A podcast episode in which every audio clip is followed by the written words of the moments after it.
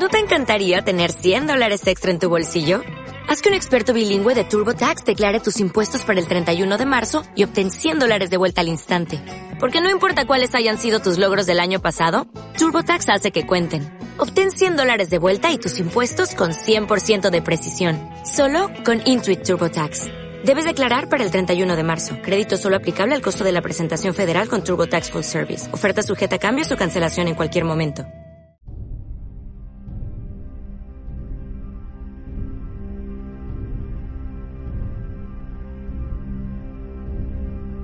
Semillas Estelares, bienvenidos al podcast de la semana aquí en Spotify. Tenemos que hablar de Afganistán. Todos están hablando de Afganistán, de las imágenes y videos escandalosas que están saliendo, pero tenemos un ángulo profundamente oculto que muy poca gente está viendo en estos momentos y tiene que ver con el opio de Afganistán. Vamos a meternos a fondo en esta transmisión. Bienvenidos al podcast de la semana de Revelación Humana.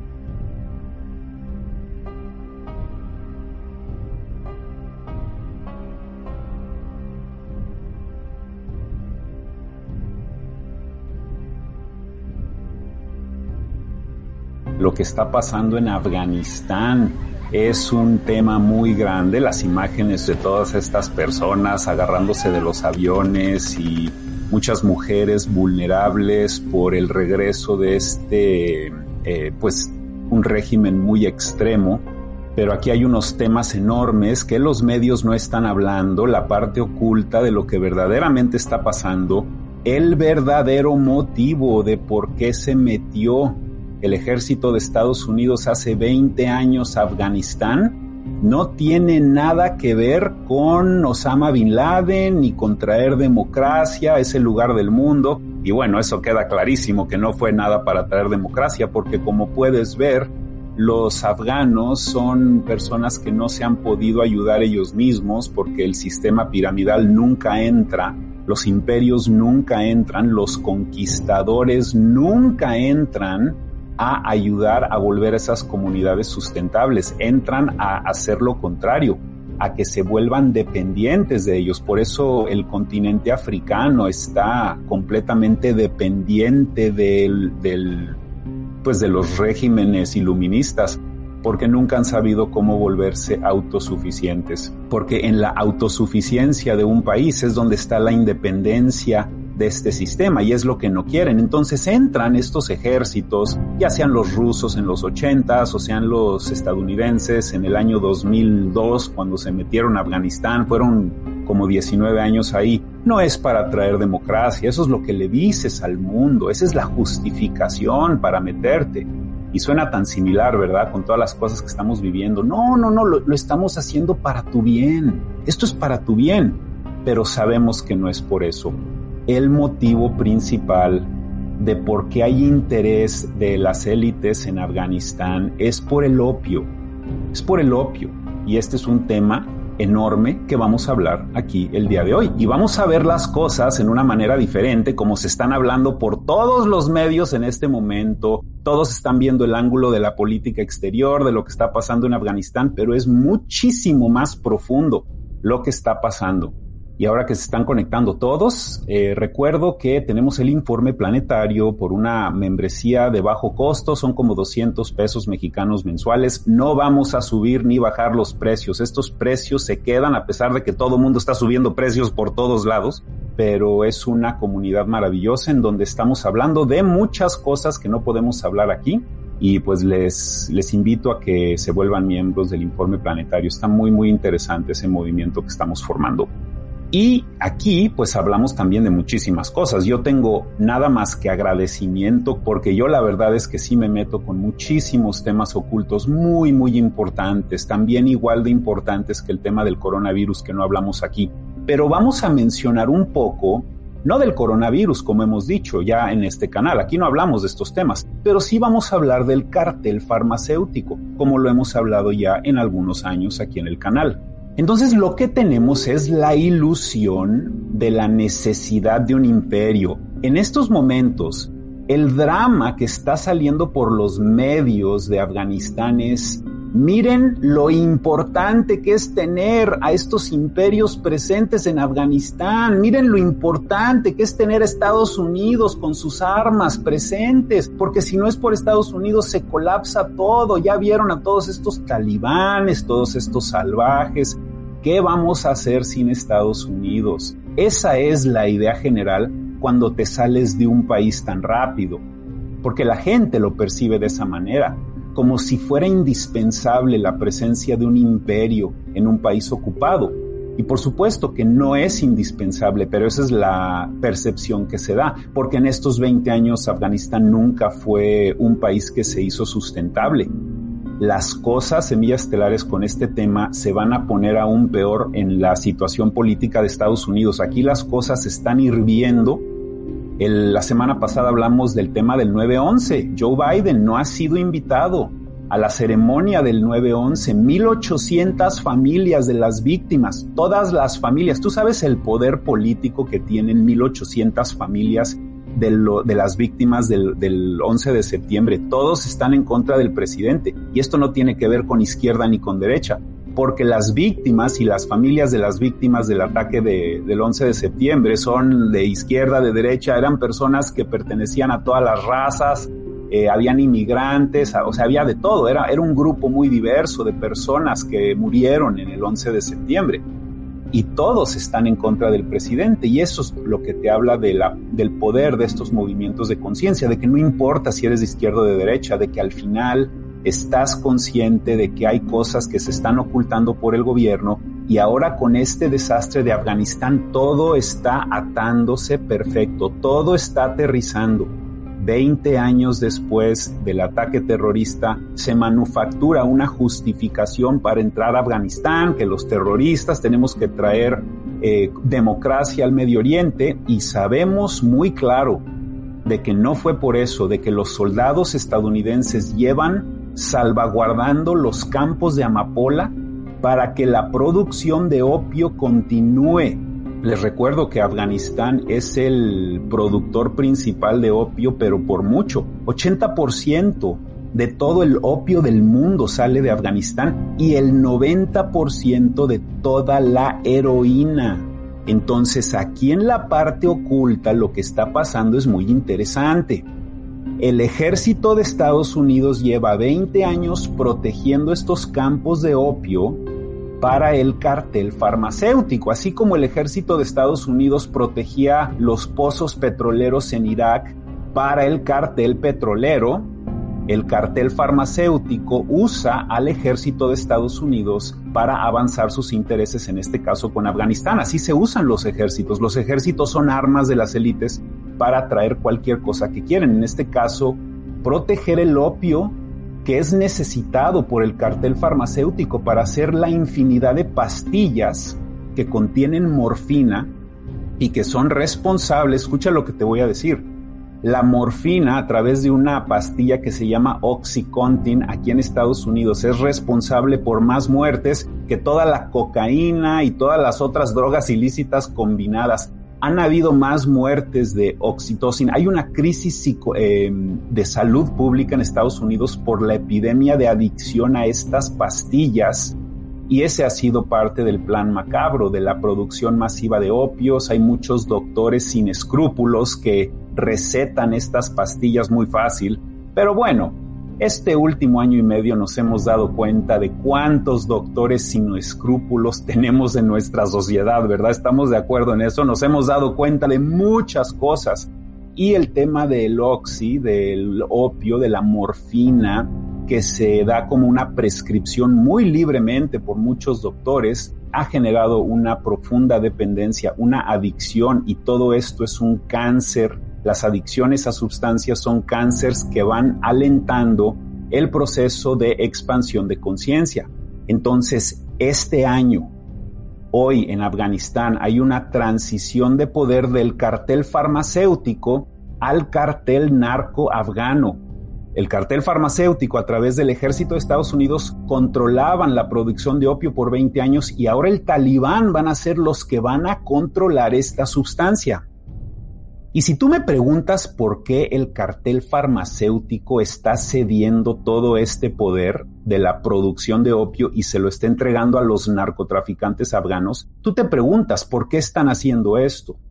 Mi interpretación de por qué lo están haciendo es porque el cartel farmacéutico se ha vuelto una de las entidades más poderosas y ricas con el coronavirus y con la vacuna del coronavirus, de que todo este tema ya del opio se volvió de menos importancia el cartel farmacéutico le está dedicando absolutamente todos sus recursos a la agenda nueva relacionada con el coronavirus y, desde como yo lo veo, ya no le están poniendo tanta importancia a la parte del opio, se están dedicando a full a este tema del coronavirus y me parece que por ahí va la cosa de por qué ya se le entregó este poder a los narcotraficantes afganos.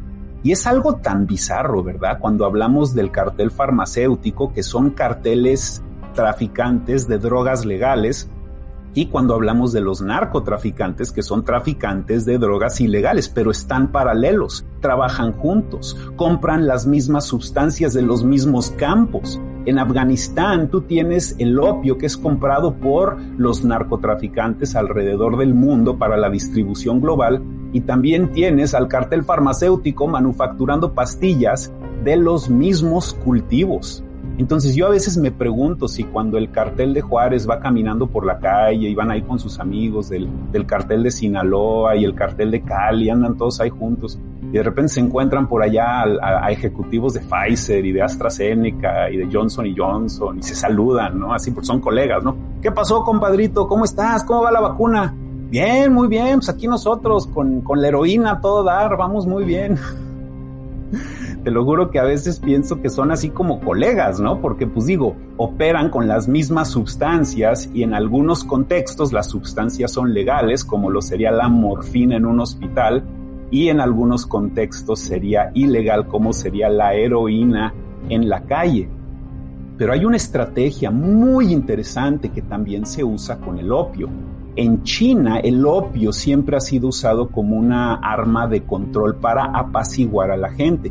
Porque en China tú tienes a muchísima gente. Si los chinos se despiertan en conciencia, y miren, no va a pasar esto porque los chinos sí están demasiado, mucho más controlados que nosotros en este lado del mundo.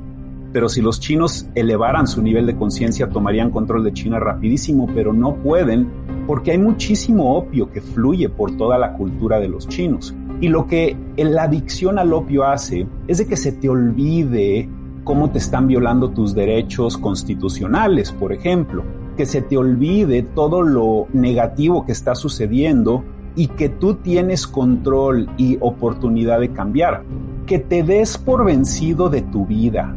Porque si los controladores quisieran eliminar todas estas drogas, todo el opio del mundo, lo podrían hacer lo podrían hacer facilísimo, pero no lo hacen. Solamente es la ilusión de combatir las drogas, combatir el terrorismo, combatir el bicho, combatir todas estas cosas, pero al final es nada más una ilusión, porque los hechos hablan por sí solos. Al final, las comunidades humanas del mundo que están adictas a sustancias son mucho más fáciles de controlar. Y cuando tú estás adicto a sustancias tan dañinas como lo es el opio, es más difícil que te desenvuelves en tu pacto álmico, a lo que tú veniste a este planeta. Y nada le da más gusto a los controladores de que se te olvide tu camino divino en este planeta, para que tengas que regresar y se alente toda esta expansión y tengas que interrumpir la ascensión de tu conciencia porque tienes que sanar tu cuerpo y tienes que pedir perdón y tienes que hacer muchísimas cosas que hiciste eh, con la baja conciencia de las adicciones y de las familias que son destrozadas, las vidas que son destrozadas por estas sustancias. Todo esto es permitido en privado, pero es públicamente denunciado como si fuera algo que no debemos de tener pero lo que yo estoy viendo en Afganistán es la transición del cartel farmacéutico controlando todos estos campos de amapola con los ejércitos de Estados Unidos y ahora ya es el talibán. Y la gran esperanza aquí con todos los cambios que están pasando en la economía y con toda la crisis psicológica que tenemos en el mundo, cómo la gente ha estado reaccionando a los confinamientos, a la presión que están poniendo tantos gobiernos del mundo, la politización de la pandemia, todo esto tiene mucho que ver con las drogas, porque cuando las cosas se ponen muy difíciles en una sociedad, las adicciones tienden a incrementar. En el confinamiento del año pasado hubo una epidemia de alcoholismo enorme, todos estaban poniendo sus pedas de buró, todos ahí tomando alcohol en la cama, en la cocina, se juntaban a hacer reuniones de Zoom, y dices, pues es que esa es la consecuencia de, de que hemos tenido una vida de muy baja conciencia. Y tenemos que ponerle atención a estas cosas, en estas nuevas maneras de cómo nos están controlando y tenemos que ser muy sensibles a esta vulnerabilidad que está creciendo cada vez más, porque ahora con el talibán controlando el 80% de todo el opio en el mundo, y el 90% de toda la heroína en el mundo ya es controlada por el talibán. El cartel farmacéutico ya le va a comprar al talibán este opio. Y los carteles narcotraficantes del mundo también le van a comprar al talibán este opio. Y todo esto viene en este tiempo de la humanidad en donde estamos pasando una crisis emocional y se vuelve muy tentador cuando estás en una crisis emocional caer a las drogas. Por eso se vuelve tan importante la preparación personal y el desarrollo humano que estamos haciendo. Así que si tú me dices a mí si este tema de Afganistán tiene que ver, eh, todos están enfocándose en la parte política, en la parte geopolítica, aquí la, aquí la clave son las sustancias esta sustancia del opio es el motivo principal de la presencia de estos controladores. Aquí es donde sale casi todo el opio del mundo, una de las múltiples sustancias que se usan para controlar a la humanidad. Así que espero que salgan más noticias enfocadas en este ángulo de control espiritual de nosotros que se hace por estas entidades ocultas, porque sí es un tema enorme, enorme todo lo que está pasando en el mundo. Hay muchas noticias muy grandes pero sí vamos a hablar de estas cosas más adelante también. Y pues eso es todo lo que tengo por hoy, hablar un poquito de este tema, dejar una perspectiva diferente de lo que se está hablando en diferentes medios, todos tienen cosas que hablar, pero les recuerdo algo muy importante antes de terminar esta transmisión.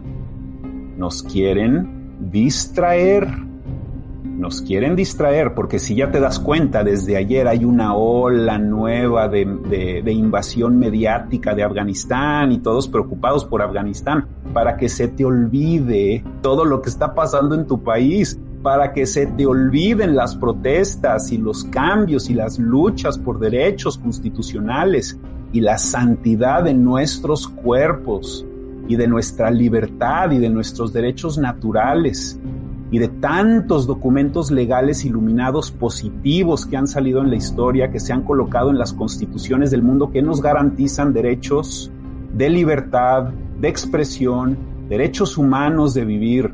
Esas son las cosas que yo no quiero que se te olviden cuando nos avientan todas estas noticias interesantemente durante ciclos mediáticos, ¿no? Porque pues soltaron lo de Afganistán, es para distraerte, no quites el dedo del renglón de las cosas que más importan en tu vida.